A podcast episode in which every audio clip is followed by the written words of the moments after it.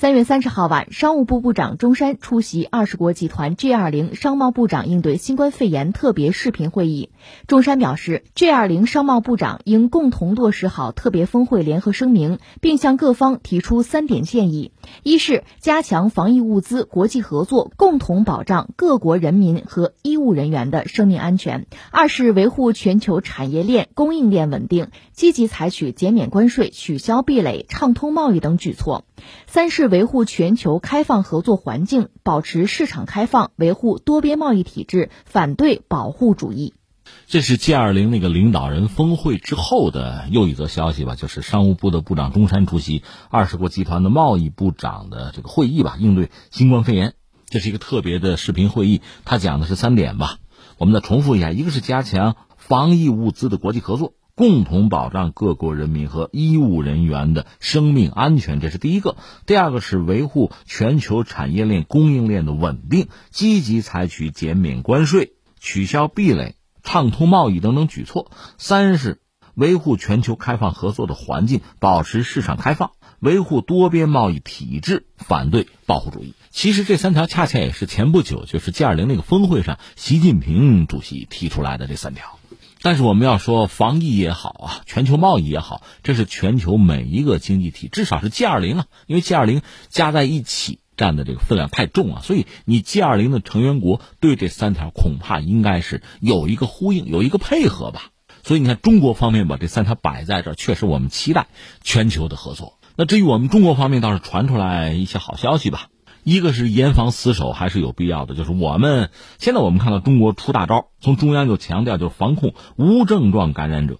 就要突出做好这类人群的防控。再就是我们国内复产复工的一些消息吧，一个是稳投资又加码，专项债做资本金比例或提高至百分之二十五。复产复工方面，三月中国制造业的 PMI 大幅反弹至荣枯线以上。再一个就是央行的货币政策委员会的委员马骏，他有一个表态建议吧，他建议政府可以不再设 GDP 增长的目标。当然，我理解他这只是一个建议啊，真实想表达的意思还是要实事求是。特别昨天我们讲六稳嘛，现在把经济稳住，把就业稳住，这是最基本的。至于那个指标吧，我倒觉得设也可以作为一个参考吧，有一个进度，有一个刻度，倒也没什么。关键不要为了 GDP 的指标而丧失了更根本的东西。我觉得这才是关键吧。中国放在这儿，再看看中国以外，那关注一下美国吧。昨天到今天，我个人理解，美国最重要的事情可能是两件吧。一个是特朗普又改口了，这是他在记者会上一个表述吧。有记者问他是否考虑再通过一些经济刺激的法案，就应对目前的危机啊。特朗普回答说：“我准备好了去做任何事情，任何必须要做的事。第一是救生命。”第二，让我们的经济重回强劲，就像之前那样。在要钱和要命这个问题上，特朗普现在明确的讲，我要命，而不是要钱。这个是不是可以看作是一个标志性的转变啊？因为这里边还有一个背景，就是美国一个顶级的传染病专家，白宫应对疫情工作组的成员安东尼·福奇。安东尼·福奇之前曾经和特朗普唱过对台戏吧，结果就沉默了两天，再出来，这位老先生可能就变成老江湖了。不硬顶了。根据他在媒体上的表述说，三十号在白宫椭圆办公室，他和新冠病毒工作组协调员叫做比克斯哈一同向特朗普展示了一组数据，就说疫情在美国呀增长速度没有放缓，而且说根据模型呢，美国最终可能会有数百万人感染新冠病毒，导致十万到二十万人死亡，而延长社交隔离防疫措施会有助于控制、抑制这个数字。按照夫妻的说法，我们向他向特朗普就展示了这些数据，特朗普立即就理解了，摇了摇头说：“我猜我们必须这么做。”所以之后，特朗普下决心是把美国这个所谓社交隔离措施延长到四月三十号，而且预计两周之内，美国会迎来新冠疫情所谓的死亡率拐点，整体形势在六月初会好转。等于说，这位夫妻在关键时刻还是起到了作用，而特朗普也就不再提。在复活节复工这个事情了，那现在更是明确表述把这个人命啊放在第一位，那把经济就排到第二位去了。那还有一则消息是，特朗普在三十号的新闻发布会上还讲，说美国已经收到来自其他国家的捐赠，帮助美国应对这次危机啊，其中包括来自俄罗斯和中国的物资。他说中国给我们带来了一些东西，非常棒。这应该是从中国上海飞纽约的一架飞机啊，上面运了大量的医疗物资。当然，具体情况美国方面也没有透露太多。大约这个事儿是特朗普的女婿库什纳在抓，而且是打破常规的。按照常规，你比如说船运、海运，那恐怕一个月过去了。所以这次使用的飞机，用航班直接运。他们大概很模糊的表述说，主要是向亚洲国家寻求这个物资上的援助啊。当然，到底是捐赠还是采购，语言不详。整个可能要组织二十多个架次吧，美国现在确实很缺这个东西。昨天我们也分析了，所谓的发达国家，看你怎么理解，在某一些领域吧，一些指标确实纸面数字很好看，但真到了关键时刻，什么口罩啊、呼吸机啊，大规模的生产，其实难度是非常大的。你就说法国向中国采购十亿只口罩，你仔细想想，它有多少人？那几千万的人口，这个口罩我们讲一天，假设一个人用四个的话，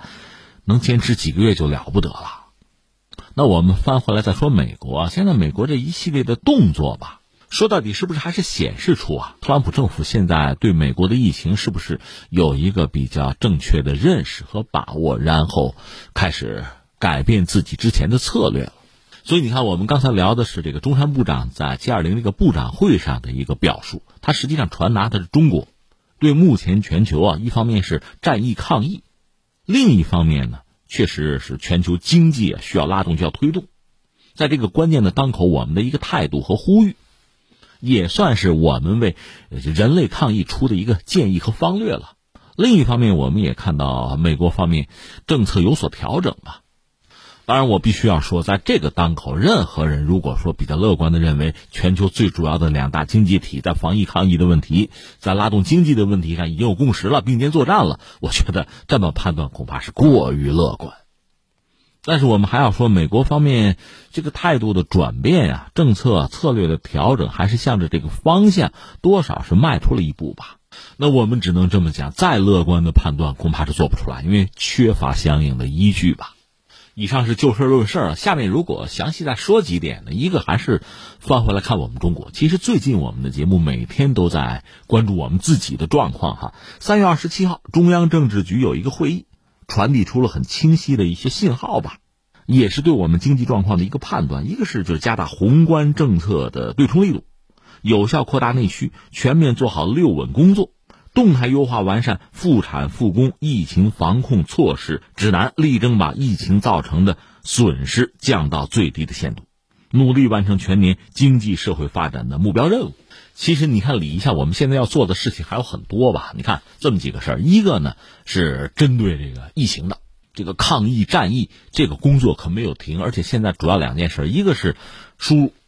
这个我们要提防，就这个疫情输入问题；再就是刚才我们讲那个。无症状携带者，这是我们现在要应对的一个关键，这属于抗疫战役哈。还有一个就是复产复工了，涉及到复产复工又是两个问题，一个是我们传统的，涉及到这个外贸领域，现在压力当然就很大。问题不在我们这儿，我们现在是产能恢复的越快，压力会越大，因为海外市场是萎缩了，所以你就要刺激内需。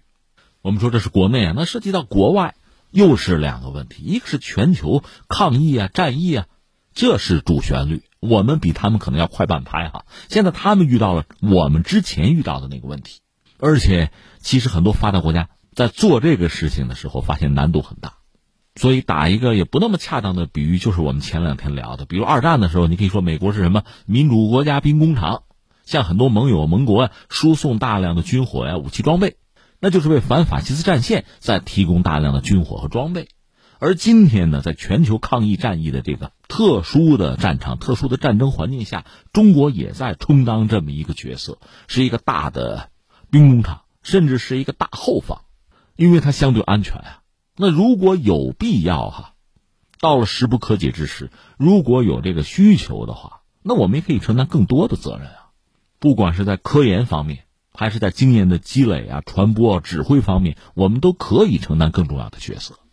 这个两厢情愿为好啊，这是一个。那除了就是战役抗疫之外，确实也有一个全球经济啊怎么恢复的问题。现在这个当口，你说高歌猛进不可能，但是维持一个基本的运转是必须的。这个还不单是中国需要，美国也需要。虽然刚才我们讲，特朗普似乎在画风上有所调整，要把这个抗疫啊、战役啊、救命啊放在前面，把经济排到第二位。但是从他内心来讲，或者说从美国的需要来讲，经济如果完全停滞，那也是一个天大的坏消息啊。问题在于，你下面就要认识到，你不可能独善其身，你不是孤岛。只有在全球经济啊一盘棋。整体有所恢复运转起来之后，你美国才能够水涨船高，中国也不例外。所以我们真是觉得有意思哈。那我们在抗疫战役这个问题上似乎是领先了半拍，对全球经济啊维持一个基本的运转，甚至逐步恢复啊，在这个问题的认识上，我们也比很多人快了半拍。希望很多人能跟得上，早认清形势，早点动手。说到底，要维持这个全球的产业链啊，不管是生产链还是供应啊、物流这个链条，你得让它转起来，要维持得住。另外，你为了保这些东西，在目前全球经济哀鸿遍野这么一个状况下，那你就降低关税嘛，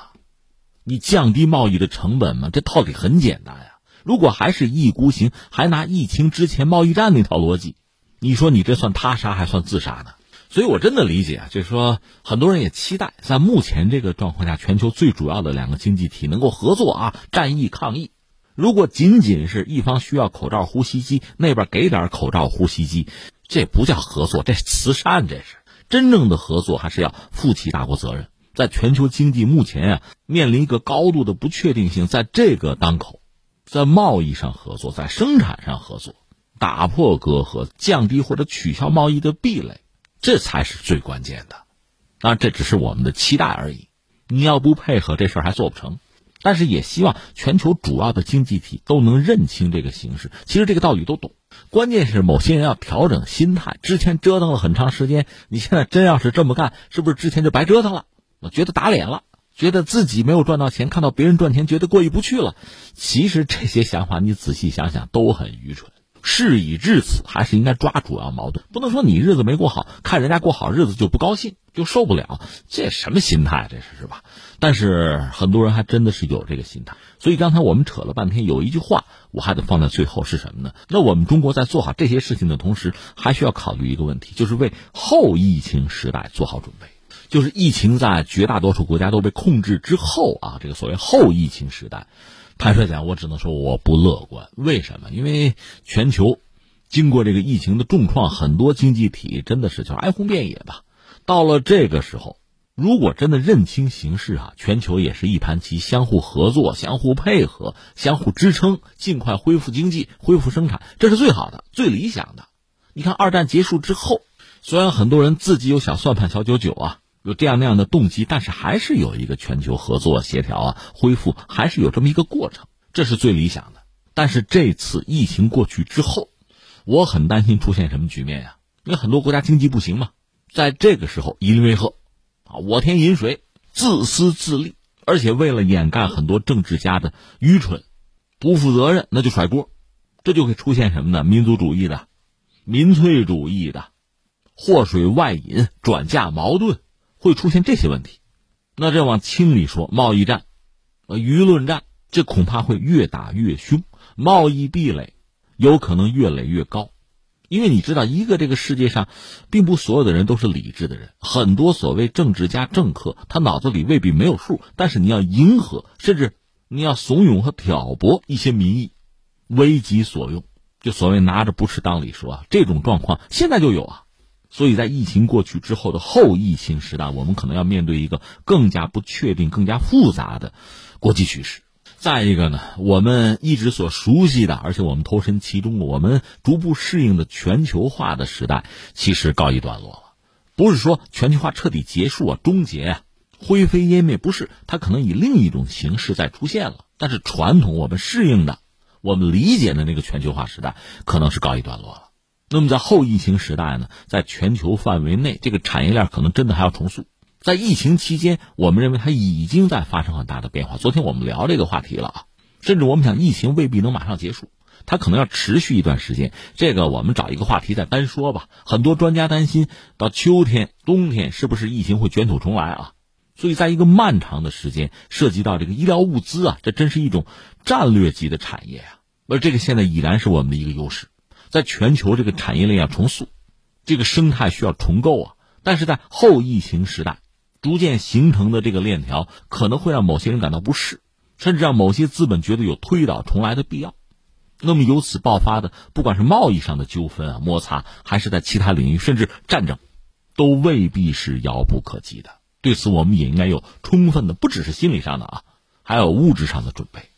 而且在后疫情时代，你也许会看到各种光怪陆离的东西，不管是贸易上，还是在这个思想领域、文化领域啊，恩将仇报都有可能出现。但是我们说，所有这一切都不应该阻碍我们做出我们的选择，走我们自己的路。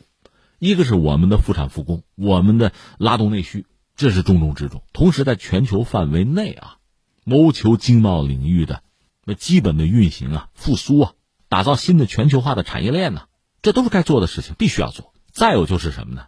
作为一个负责任的大国，